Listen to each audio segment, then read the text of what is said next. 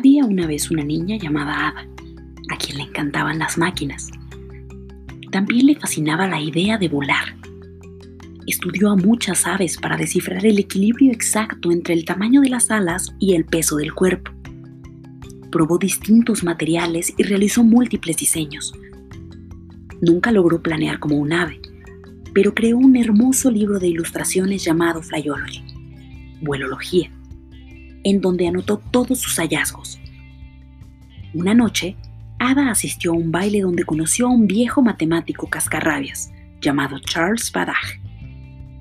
Ada también era una matemática brillante, así que no tardaron en convertirse en buenos amigos. Charles la invitó a ver una máquina que había inventado.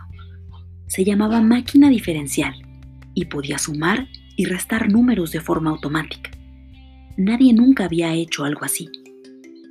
Ada estaba fascinada. ¿Y si construimos una máquina que haga cálculos más complejos? Le preguntó a Charles. Ambos pusieron manos a la obra. Estaban muy emocionados. La máquina era descomunal y requería un enorme motor de vapor. Pero Ada quería llegar más lejos. ¿Y si logramos que esta máquina toque música y muestre letras además de números? Lo que Ada estaba describiendo era una computadora, mucho antes de que se inventaran las computadoras modernas.